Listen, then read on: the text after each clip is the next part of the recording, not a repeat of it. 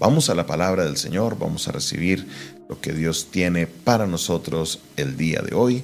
Vamos al libro de Éxodo, libro de Éxodo, capítulo, 20, capítulo 12, perdón, libro de Éxodo, ya me estoy adelantando, capítulo 12, y vamos a leerlo desde el versículo 37 en adelante. libro de Éxodo, capítulo 12, versículo 37 en adelante.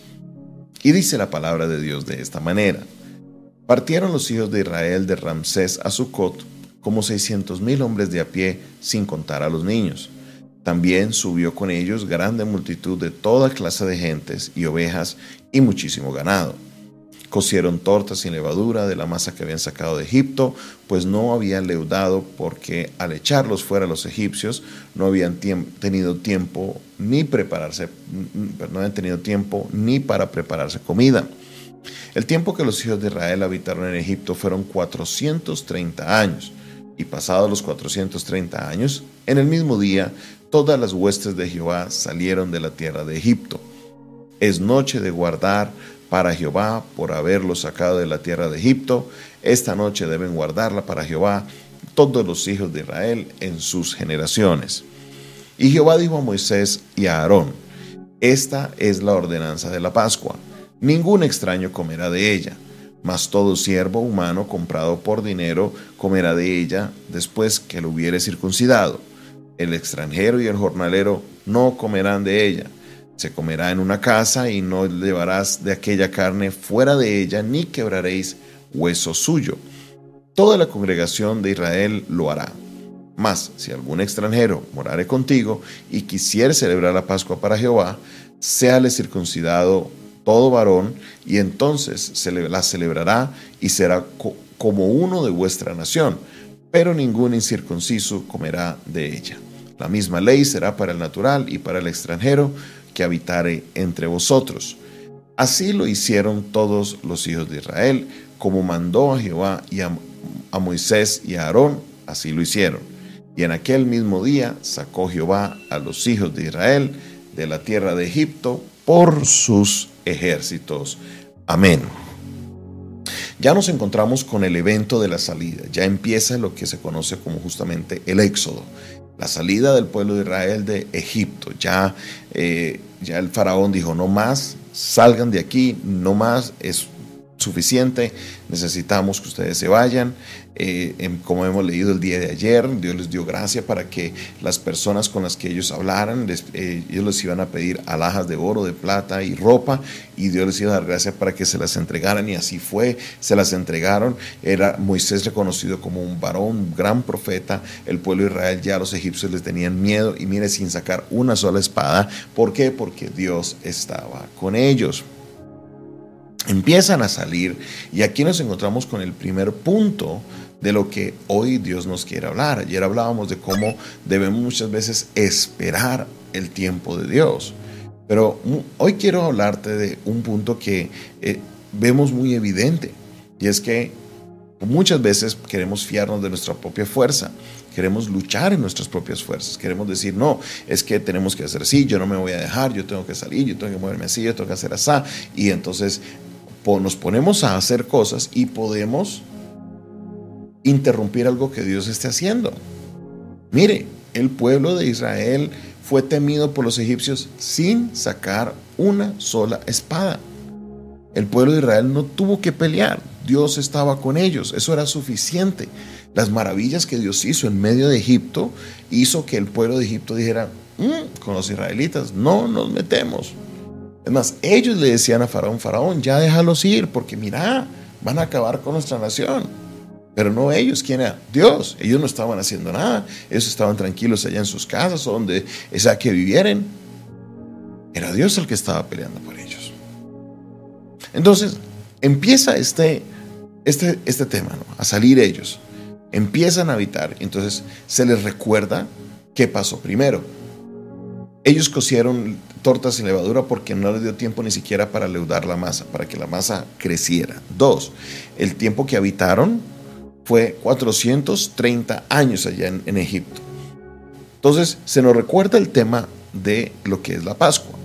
Dice, ninguna persona extraña, ojo, no está diciendo extranjera, sino extraña, una persona que no sea conocida de la casa, ninguna persona que no se sepa que está bajo pacto. Sí, en el 45 dice el extranjero, pero yo quiero dejar esto para una aclaración que se abre después. Se le recuerda cómo deberían celebrar la Pascua, pero luego entra y dice en el versículo 48, hablando de lo que es el extranjero. Dice, si algún extranjero moraré contigo y quisiere celebrar la Pascua para Jehová, que todo varón, no solamente el varón, sino todos sus varones de la casa sean circuncidados, y entonces ya él podrá celebrar como si fuera un nacional, como si fuera un igual. Mira lo que dice verso 49. La misma ley será para el natural y para el extranjero que habitar entre nosotros. Note esto, para nosotros puede que, es más, para muchas personas hoy puede que esto no les sorprenda mucho porque pareciera que a nivel mundial esta es la situación, pero para esta época esto es algo sin precedentes, porque Dios está diciendo, el extranjero y el, natural de Israel que quieran cumplir la ley de Dios, se les va a tratar por igual. No va a haber distinción entre el uno y el otro. Va a ser la misma ley para los dos. No que se les va a exigir más por ser extranjeros. No de que se les va a exigir menos por ser extranjeros o por ser nacionales. No, a todos se les va a exigir por igual. Y esto es un concepto que es muy especial que aparece por toda la Biblia aparece la palabra de Dios y nos enseña de que Dios no hace acepción de personas, que Dios no hace acepción de, personas para eh, hacer distinción del uno sobre el otro, del otro sobre uno. Sí, muchas personas hoy miran la Biblia y hacen un caso de cómo la Biblia es entre comillas retrógrada por el trato hacia la mujer, pero comparado a lo que sucedía en la época, lo que los derechos que se le daban a la mujer en la Biblia era un avance porque recuerden, aún en la época de Jesús, a la mujer ni siquiera se le dejaba ir al colegio a estudiar. Y eh, Dios, Jesús permitía que Marta y María estuvieran a los pies aprendiendo de él. Esto era algo sin precedentes.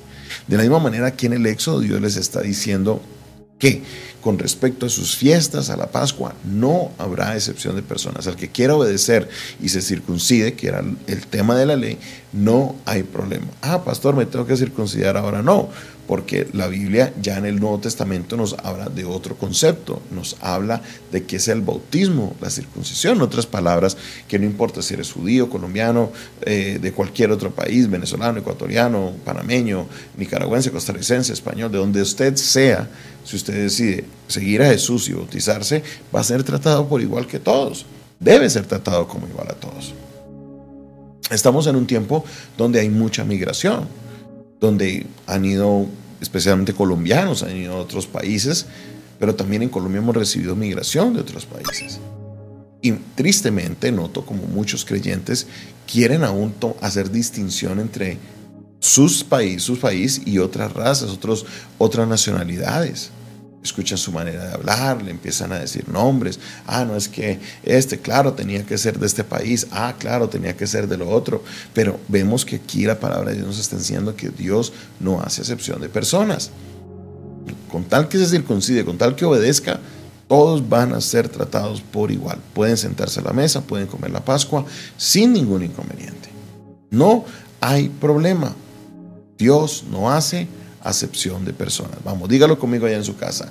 Dios no hace acepción de personas. Una vez más, colóquelo ahí en el chat, dígalo. Dios no hace acepción de personas. Aquí vemos cómo Dios está ecualizando la situación. Los israelitas eran tratados diferentes en Egipto. Aunque los recibieron y les ayudaron en un tiempo difícil, aquí estaban siendo esclavizados para los israelitas Dios le está diciendo, si quieren circuncidarse, van a circuncidar sus hijos y viven bajo el pacto, no hay problema. Pueden sentarse a la mesa, pueden participar de las fiestas. Dios es justo. Dios es justo. ¿Por qué? Porque los seres humanos son creación de Él. Entonces, por esa razón, Dios no hace excepción de personas. Te invito que tú, el día de hoy, analices tu vida y mire ¿Cómo te comportas tú frente a personas que son extranjeras? ¿Cómo te comportas tú frente a personas que no son de tu misma nacionalidad, que no son de tu mismo color, que no son de tu misma eh, eh, acento? ¿Cómo los tratas? ¿Haces acepción de personas? Ah, es que este de 12 de dónde. Ah, es que este de este color. Ah, es que este... No, Dios no hace excepción de personas. ¿Por qué nosotros sí? Analicemos eso. Pensemos en eso. Debemos tener el carácter de Jesús en nuestra vida. Debemos nosotros hacer como Dios hizo. Y es que Él trató a las personas con igualdad. Cuando hablamos de igualdad no estamos hablando de que de, que, de, que de repente ya no había distinción entre los que practicaban la ley o no. No, claro, hay una distinción clara, pero aquellos que querían obedecer la ley y ser parte, bienvenidos. Bienvenidos, no hay problema. Ese es Dios. Ese es Dios. Él es, fue nuestro creador y Él no hace acepción de personas. Gracias Señor, te damos por tu palabra. Gracias Dios porque en medio de esta marco de la salida del pueblo de Egipto, de estudiar cómo fue que se dio la salida de ellos. Tú nos recuerdas, Dios, sobre esa fiesta, sobre el significado y cómo tu carácter siempre es el mismo, Dios, para tratar al ser humano con igualdad y dignidad. Te pido, te ruego, Señor, que seas tú obrando en la vida de cada uno de tus hijos, que seas tú glorificándote con poder, que seas tú trayendo, Señor, eh, sanidad a sus corazones. Obra, Señor, en cada una de sus vidas. Recibe la gloria, Dios, la honra y la exaltación por siempre y para siempre. Glorifícate, Padre Celestial. Yo sé que estás obrando. En el nombre de Jesús. Amén, amén y amén. Esta fue una producción del Departamento de Comunicaciones del Centro de Fe y Esperanza, la Iglesia de los Altares, un consejo oportuno en un momento de crisis. Se despide de ustedes su pastor y amigo Jonathan Castañeda, quien les bendice en esta hora de la mañana y les invita que usted se suscriba a nuestro canal. Hágale clic a suscribirse, ahí al, canal nuestro, hágale clic a la campanita para que así reciba las notificaciones de nuestras transmisiones. También si nos quieres ubicar por las redes sociales, arroba pastor Jonathan Oficial, arroba pastor Jonathan Oficial. Nos encuentras en todas las redes sociales, YouTube, Facebook, Twitter, Twitch, en Instagram, en TikTok, arroba pastor Jonathan Oficial, ahí tenemos contenido especial y si nos quieres contactar por ese medio, por ahí podemos también entablar un diálogo. Si nos quieres escribir directamente, lo puedes hacer a la línea de WhatsApp, el 316-617-7888, de nuevo 316 617-7888. Ese es un WhatsApp internacional. Si me escribes fuera de Colombia, solo coloca el indicativo más 57 y así podrás recibir todos los mensajes y podemos conversar. Esa es nuestra línea directa. Si el Señor ha colocado en tu corazón sembrar una ofrenda, sembrar una semilla en esta tierra fértil para que se pueda ensanchar mucho más la predicación del Evangelio, escríbeme a ese número 316-617-7888 y te estaremos enviando las instrucciones. Dios te bendiga. Dios te guarde.